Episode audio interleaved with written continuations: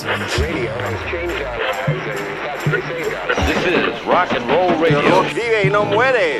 You're listening to broadcasting from beyond the grave. Distorsión, el podcast. Bienvenidos a una edición más de Distorsión, el podcast. Estoy muy emocionado de grabar el primer episodio del 2023 y creo que tiene todo, todo que ver con que sea todavía un año nuevo, bastante, bastante fresco, todavía está prácticamente limpio para que hagamos con él lo que se nos dé la gana, así que tratemos de aprovecharlo de la mejor manera. Aunque parezca que enero duró 55 días, la realidad es que apenas van 29, 30 días, 30 días del primer mes del año. Y por eso quería hablar sobre mm, lo que espero y lo que creo, porque también son más predicciones que otra cosa, eh, que pasará en la industria de la música y especialmente en el mundo del rock este año. Entonces, sin mayor preámbulo y agradeciendo siempre su presencia en este bonito podcast o en el canal de YouTube, si es que están ustedes viéndolo en la versión en video, arranquemos. Primera predicción o primera eh, eh, cosa que creo que será importante, primer factor que creo que jugará un papel muy relevante en el mundo de la música y especialmente para el mundo del rock. Hay que diferenciar esto porque creo que la industria de la música es muy amplia como para no hacer una diferencia cuando se habla específicamente de rock. Creo que además siempre tiene ciertas diferencias en el, en el sentido de que al no ser un género 100% mainstream, hay que marcar una, una, clara diferencia en cuanto a qué tan alta está la vara con la que se mide el éxito o, el fracaso en el, en el caso del rock comparado con, no sé, géneros como el hip hop o el reggaetón. Entonces, tratando de hacer énfasis en la parte de lo que viene para el rock, me parece que sin duda lo más importante a considerar para este 2023 es cómo es que TikTok va a cambiar el juego nuevamente. Y digo nuevamente porque TikTok ya cambió el juego eh, y, lo hizo de forma mm, arrolladora, aplastante. Con su sola presencia, la plataforma literalmente cambió la forma en la que se hace música y en la que se comercializa o, se distribuye la música. Hoy en día ya hay varios artistas que de hecho no están nada de acuerdo con la forma en la que se maneja la industria hoy en día, en la que algunas disqueras, sobre todo las grandes, las major, las transnacionales y sobre todo claramente artistas que, que insisto, se tienen que medir con esa vara mucho más alta de la viralidad que implica la música mainstream, pues les piden que al menos tengan cierta cantidad de views en TikTok o cierta em, viralidad con su próximo lanzamiento para que realmente la canción vea la luz. De lo contrario, pues no sucede. Y muchos artistas que están firmados con una disquera, ya sea major o no major, una disquera incluso puede ser independiente, se tienen que regir por ciertos planes de trabajo que la verdad a mí híjole, me cuestan mucho trabajo. Sé que, puede sonar a que, claro, ya quisieras que Paraíso estuviera firmado con alguna disquera, así fuera independiente. Y quizás sí, pero creo que solo cuando se trata de los términos correctos. En muchos sentidos es preferible la independencia, claramente tiene muchísimas desventajas, pero la mayor ventaja desde mi punto de vista es que puedes hacer tus propios planes y tú vas a ser tu única prioridad. No tienes que competir en prioridades con mil actos más que están firmados por la misma disquera, que ya tienen calendarizados varios lanzamientos a lo largo del año y entonces cuando tú llegas con una nueva canción, la disquera te dice felicidades. Si no consigues cinco eh, TikToks virales, no va a salir tu canción porque tenemos el lanzamiento del nuevo disco de Sam Smith o en el peor de los casos, el nuevo fenómeno viral que simplemente acabamos de firmar porque ya está aprobado y entonces vamos a darle todo el presupuesto a ese nuevo artista. Claramente para ese nuevo artista es una gran noticia, pero cuando ya eres un artista relativamente consagrado y piensas que puedes darle más importancia a la música o al arte que a probar qué tanto va a ser un éxito o qué tanto va a ser un, hit viral en redes sociales, pues supongo que eso le pega mucho más, ¿no? Y, ahí hay artistas como Halsey que en su momento literal salieron de forma eh, pública y sin ningún tipo de filtro a quejarse precisamente en TikTok, diciendo que su disquera no quería lanzar nada que tuviera que ver con ella, a menos de que comprobara que, que el lanzamiento sería un éxito con cierto número de views o ciertas métricas que tienen que ver con, con, la viralidad en la plataforma. Eso es algo que te habla de cómo TikTok ya cambió el mundo de la música y creo que en este 2023 lo volverán a hacer. ¿Por qué? Pues porque se viene TikTok Music. Hace un tiempo platicaba eh, o tenía una plática, mejor dicho, en la que yo comentaba que desde mi perspectiva lo único que le hacía falta a TikTok para terminar de comerse el pastel de la industria musical que ya prácticamente tenía acaparado era lanzar uno, su disquera, cosa que ya hizo, ya tiene Sound On. Y, es al mismo tiempo una disquera independiente y una distribuidora, una agregadora para las plataformas digitales. Entonces incluso puedes no estar firmado con ellos y puedes eh, publicar tu música a través de su agregadora. Entonces eso ya está más que cubierto. Pero ahora vienen con su propio servicio slash plataforma de entretenimiento de streaming.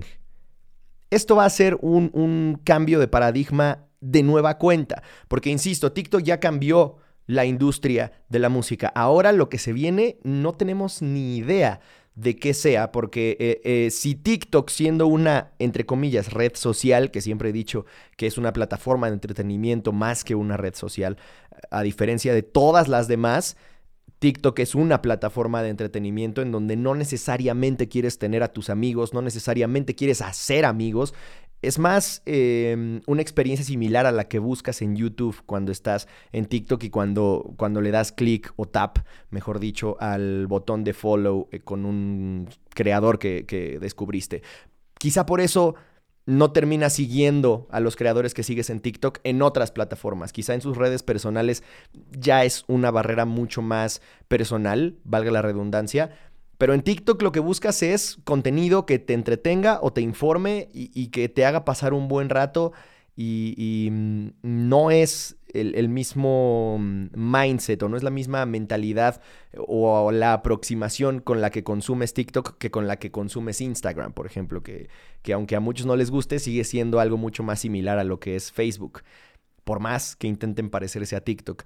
Pero entonces, ahora que, tengan su propia plataforma de streaming, ¿qué, ¿qué es lo que va a pasar? Si siendo una, insisto, entre comillas, red social hicieron lo que hicieron, ahora teniendo su propia plataforma de streaming, pues sin lugar a dudas podrían comerse por completo a la industria de la música. Y entonces veremos qué tanto las disqueras van a terminar dependiendo aún más de, de, lo que suceda en esa plataforma o de lo que suceda en TikTok para decidir para tomar ciertas decisiones ejecutivas respecto a presupuestos, lanzamientos, firmar artistas nuevos, etc. Esto para los puristas sin duda alguna podría ser una mala noticia, una terrible noticia, porque entonces cada vez va a importar menos la música y cada vez va a importar más la parte del entretenimiento y la parte de, de, la viralidad para respaldar o para garantizar ciertos éxitos. A mí me parece que es sin duda alguna algo que tiene mm, pues eh, sus lados positivos, pero también sus lados eh, negativos, ¿no? Eh, claramente los negativos están ahí, ¿no? Y, son los que todo el mundo puede mencionar hasta el momento. Hay muchos casos conocidos de, de, canciones, incluso discos o artistas que se han hecho gracias a un éxito viral.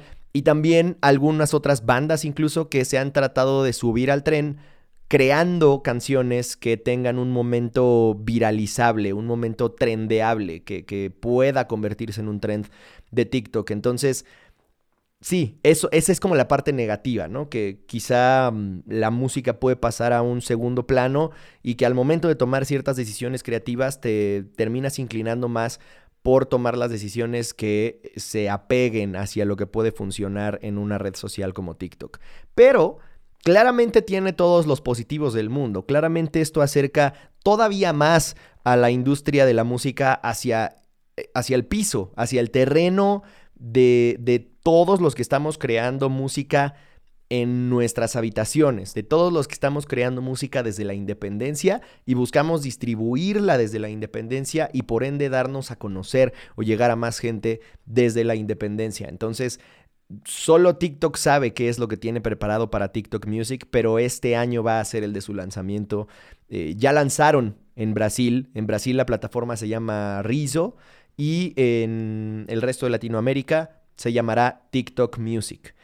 Entonces, veremos, veremos qué es lo que, lo que nos depara con el lanzamiento de TikTok Music. De entrada, yo espero mucho más integración en el factor descubrimiento. Creo que en la parte de descubrimiento, Spotify sigue teniendo muy manejado eh, el, el terreno, en el sentido de que las playlists y las recomendaciones son mucho más naturales en una plataforma de streaming como Spotify. Sin embargo, em, lo que ya tiene muy capitalizado y muy bien hecho TikTok, que es la parte del entretenimiento, creo que se puede terminar de fusionar con esa herramienta del Discovery que ya tienen ciertas plataformas de streaming. Y entonces sí, terminar por ser la herramienta absoluta no solamente para distribuir y dar a conocer tu música, sino también para como consumidor descubrir nueva música y, tener cierto, pues una especie de agenda en, la red social con gente que tenga gustos similares a los tuyos y va a ser más fácil hacer una, una labor de socialización alrededor de tus gustos musicales, eh, a diferencia de otras redes sociales en donde, insisto, pues quizá tienes a tus familiares, a tus conocidos, a tus amigos de la escuela, aunque no tengas absolutamente nada en común con ellos de gustos musicales. Creo que lo que va a hacer TikTok con TikTok Music va a ser otro game changer, o sea, están por cambiar el juego de nuevo. La segunda cosa que, creo que es importante tomar en cuenta, especialmente para el mundo del rock, es el revival del pop punk. Ya parece que, que, llevamos un buen rato escuchando esfuerzos pop punk alrededor del mundo, desde que mm, Machine Gun Kelly lo hizo lo más mainstream de lo mainstream hace un par de años, hasta el punto del día de hoy, ya termina por sonar a algo viejo, a algo que ya escuchamos, a algo que ya se repitió demasiado. El mismo Machine Gun Kelly dijo que su siguiente disco va a ser eh, algo mucho más parecido al Hotel Diablo, o sea que va a ser algo más hip hop, en contraste con, sus dos esfuerzos anteriores que fueron pop punk. Habrá quien les guste y habrá quien no, pero sin duda alguna marcó una tendencia y sobre todo se encargó de... Em, hacerla mainstream a nivel mundial. Entonces aquí hay, dos cosas. Una, en, Estados Unidos y en, general en, en, los mercados anglo, pero principalmente en Estados Unidos, que fue el mercado más influenciado por este revival del pop punk. Ahí tuvimos el lanzamiento del último disco de Demi Lovato, que fue pop punk. Ahí tuvimos claramente los dos álbumes ya mencionados de Machine Gun Kelly, pero también la reaparición de ciertos actos que eran clásicos del pop punk y que regresan más con esa esencia que los dio a conocer después de que hicieron varios esfuerzos en algún momento anterior de su carrera que los alejó de esa faceta punky, ¿no? Y aquí se les pueden venir a la mente varios ejemplos. Paramore, Paramore está mucho más cerca de lo que en su momento fue eh, en cuanto a sonido, aunque habrá quienes no les guste, ellos optaron por un sonido más vintage, más de los 60, 70, pero siguen estando mucho más cerca de, de, sonar al pop punk que los dio a conocer que de lo que hicieron en el After Laughter, por ejemplo. Quizás son una mezcla entre esas dos eras.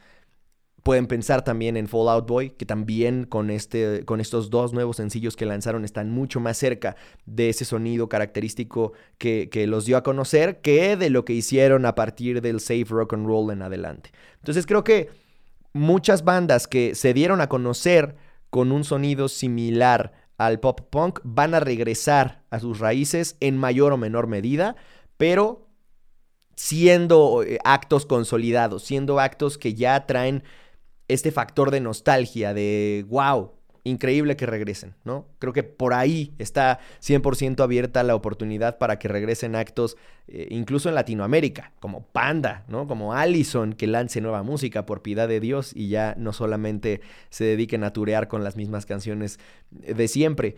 Y así infinidad de bandas, ¿no? División Minúscula, Tolidos, Insight, toda esa generación creo que tienen la puerta abierta para subirse a ese tren en el que el revival del pop punk ya no es nada más un revival, sino que ya llegó a la madurez.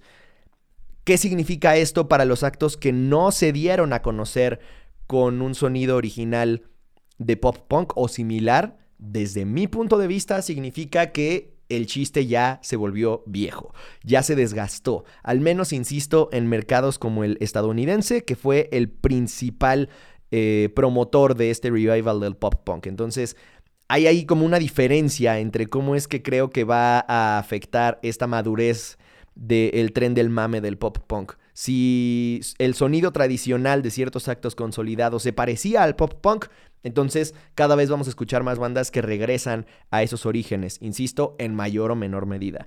Pero si eres un acto que trató de transicionar hacia el pop punk simple y sencillamente porque estaba en tendencia, al menos en el, en el, mercado estadounidense me parece que ya es demasiado tarde para hacerlo y que cada vez veremos como más artistas que en algún momento intentaron subirse al tren se darán cuenta de que ya se les fue, porque claramente si están regresando ciertos actos de, mm, del pasado, ¿no? Actos clásicos, actos que traen este factor de nostalgia, no solamente porque se están subiendo al sonido, sino porque así sonaban ellos eh, en, el pasado, pues claramente que los consumidores en ese mercado van a preferir escuchar a los actos de, de la original camada o del sonido original del pop punk y no a actos nuevos que traten de subirse a la tendencia simple y sencillamente para estar eh, mainstream, ¿no? O para mantenerse relevantes. Ahora, ¿qué significa eso para Latinoamérica? Me parece que significa algo completamente distinto porque como siempre en Latinoamérica, eh, como parte del tercer mundo, vamos atrasados. Esto significa, desde mi perspectiva, insisto, no son eh, hechos, no son estudios científicos, es simple y sencillamente mi opinión con lo poco o mucho que pueda saber y, alcanzar a prever de la industria de la música. Para Latinoamérica, desde mi punto de vista, esto significa que apenas va a terminar de consolidarse el revival del pop punk. Mientras que para el mercado estadounidense y anglo en general, pero especialmente para el estadounidense, ya va a ser tarde y ya va a ser un tema de ya se volvió viejo el chiste, ya no lo hagas, vas a quedar más como, como una marca tratando de hacer un anuncio en TikTok. En Latinoamérica va a ser cada vez más común que escuchemos propuestas que transicionan del el rap, del el hip hop, del eh, urbano en general hacia el pop punk o al menos experimentan con estas influencias de sonidos eh, en español, insisto. Y también que cada vez eh, veamos una demanda mayor por propuestas nuevas que, tengan este sonido. Esto quiere decir bandas que quizá llevan un rato haciendo pop punk, ¿no? Por ahí se me ocurre pensar en, May Sunday, ¿no? Que, que los conozco muy bien. Llevan ya un rato tocando, girando y creando o consolidando una base de fans con un sonido muy, muy pop punk. Entonces, este tipo de propuestas tienen toda la oportunidad del mundo para consolidarse y subirse al tren del el pop punk en Latinoamérica después de que hemos visto esfuerzos como el de Paulo Londra, incluso colaborando con, con Travis Barker. Entonces, ahí está esa oportunidad para que cada vez haya más apertura a las colaboraciones, que ese es otro de los puntos que quería mencionar acá en este video. Vamos a ver más colaboraciones que nunca y estoy hablando específicamente del rock. Colaboraciones y crossovers, porque eh, creo que si algo debería de aprenderle eh, el rock y en general toda eh, la escena de la música alternativa al reggaetón y a la música urbana es principalmente eso. Si, si, todo lo demás va a pasar de noche y no le van a prestar atención, no lo van a valorar, creo que si algo deberían aprender es la parte de las colaboraciones y, cómo es que eso ayuda a que la música de nuevas propuestas llegue a más oídos. Entonces, si ya están sucediendo cosas como ver a Paulo Londra colaborando con Travis Barker, de ver a Bad Bunny colaborando con Gorillaz, que está a punto de salir ese sencillo, pues ¿por qué no pensar en que de pronto una banda como estas que mencionaba, emergentes eh, de Latinoamérica, que se caracterizan por tocar pop punk o que están transicionando hacia el pop punk, de pronto colaboren con un rapero de Argentina, de pronto colaboren con un eh, reggaetonero de Colombia, ¿no? Esto es algo que cada vez va a pasar más por el simple y sencillo hecho de que saliéndonos un poco del tema del rock, creo que el tren del reggaetón como lo conocimos también está llegando a una madurez importante. No solamente va a ser suficiente el que saques un track de reggaetón para que tengas muchas oportunidades de hacerte viral o de tener éxito mainstream, cada vez va a ser más importante que tengas algo que te diferencie tanto en tu narrativa o en la lírica como en el concepto de tu marca personal como en el sonido, quizá eh, incluso el timbre de voz que tengas tiene que ser muy característico. Ahí tienen el caso de Faith, que, supo diferenciarse muy cabrón del resto de las propuestas del urbano y de la nada está ya en, el top de, la actualidad, ¿no? Y claramente tiene una carrera artística muy importante detrás de él, ha sido uno de los compositores más, más reconocidos dentro de la industria del urbano, pero hacia afuera hacia, hacia el consumidor final, pues fue relativamente rápido su ascenso, al menos en los últimos años, insisto. Entiendo que lleva ya años picando piedra, pero e, el ascenso que tuvo de un par de años hacia acá fue increíblemente grande.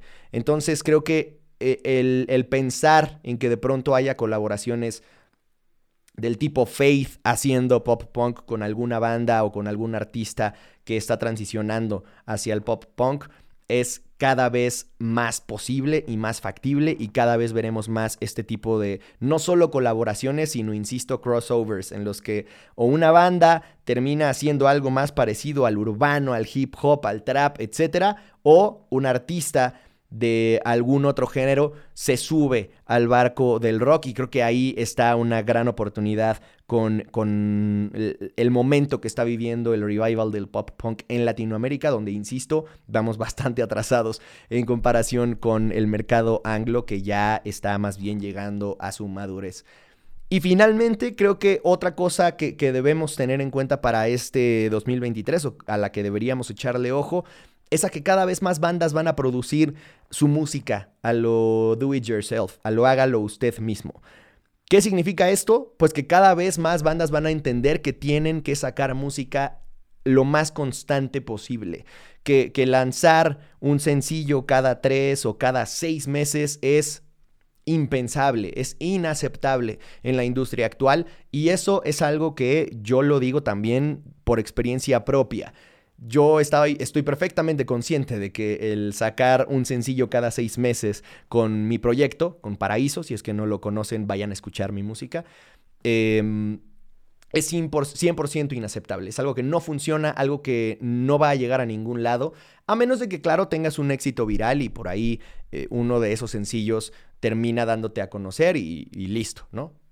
Pero para mantener un crecimiento sostenible, es algo que no es simple y sencillamente eh, funcional ¿no? en la industria actual. Entonces cada vez más bandas van a empezar a producir como produce Architects hoy en día, como produce Bring Me the Horizon hoy en día, que es literalmente con una interfaz Arrow y una MacBook, estén en donde estén, llevan este micrófono, llevan unos audífonos o un par de audífonos, una interfase y listo. Pueden producir en el cuarto de hotel, pueden producir en el coche, pueden producir en donde estén y eh, la capacidad que te da para producir rock, metal, cualquier tipo de género alternativo los plugins que tenemos hoy en día a nuestro alcance son infinitas. Entonces, cada vez más bandas van a entender que tienen que hacerlo de esta forma y eso es algo solamente benéfico para los escuchas. Si es que ustedes son eh, simple y sencillamente amantes de la música. Creo que son excelentes noticias porque significa que van a tener cada vez más música de sus artistas favoritos. Ahí tienen el caso de Architects, quienes eh, les podrá gustar o no su último material discográfico, pero entre, entre su álbum pasado y el antepasado hubo muy poco tiempo de espera. Habrá quien diga que, que, demasiado poco, que debieron de haberse tomado más tiempo para producir eh, su más reciente material, porque al final el resultado, insisto, no recibió las mejores críticas del mundo, sobre todo después del hype que había generado For Those That Wish to Exist. Pero si algo han entendido ellos muy bien es que no pueden quedarse inmóviles, tienen que estar en constante movimiento, tienen que estar produciendo música constantemente, haciendo ruido constantemente, porque como músicos, como bandas, están compitiendo con la industria de la creator economy, con, con, los creadores de contenido. No están solamente compitiendo con otras bandas, están compitiendo por la atención de la gente, también con creadores de contenido, también con eh, gente que tiene la capacidad de producir un video diario, un podcast a la semana, eh, cuatro TikToks al día. Entonces, con ese span de atención tan corto, siendo, siendo tan corta, digamos, la capacidad de retener la atención de los usuarios hoy en día y habiendo tanta competencia y sobreestimulación, las bandas van a tener que eh, entender que lo que tienen que hacer es mínimo sacar un sencillo al mes, pero jodido, así mes y medio, dos meses ya se están tardando y están pasando o dejando de tener relevancia. Entonces cada vez veremos más bandas produciendo a lo hágalo usted mismo y eso, por supuesto, insisto, lo tomo como un consejo y una anotación personal. Así que desde ya les puedo decir aquí, sé que no es el espacio y, quizá no todos ustedes están interesados en esa faceta mía, pero si son fans o si se han escuchado la música de Paraíso y si, y si les ha gustado alguna canción, les puedo adelantar que, insisto, lo tomaré muy personal y... El objetivo que tenemos para el 2023 es sacar un sencillo al mes. El primer sencillo ya viene, saldrá en el segundo mes del año, así que no habrá 12 sencillos en el 2023, sino 11 pero ese es el objetivo. Y, si ustedes son músicos, si ustedes crean música, les recomiendo que realmente se tomen muy en serio esto y que, lo pongan en práctica.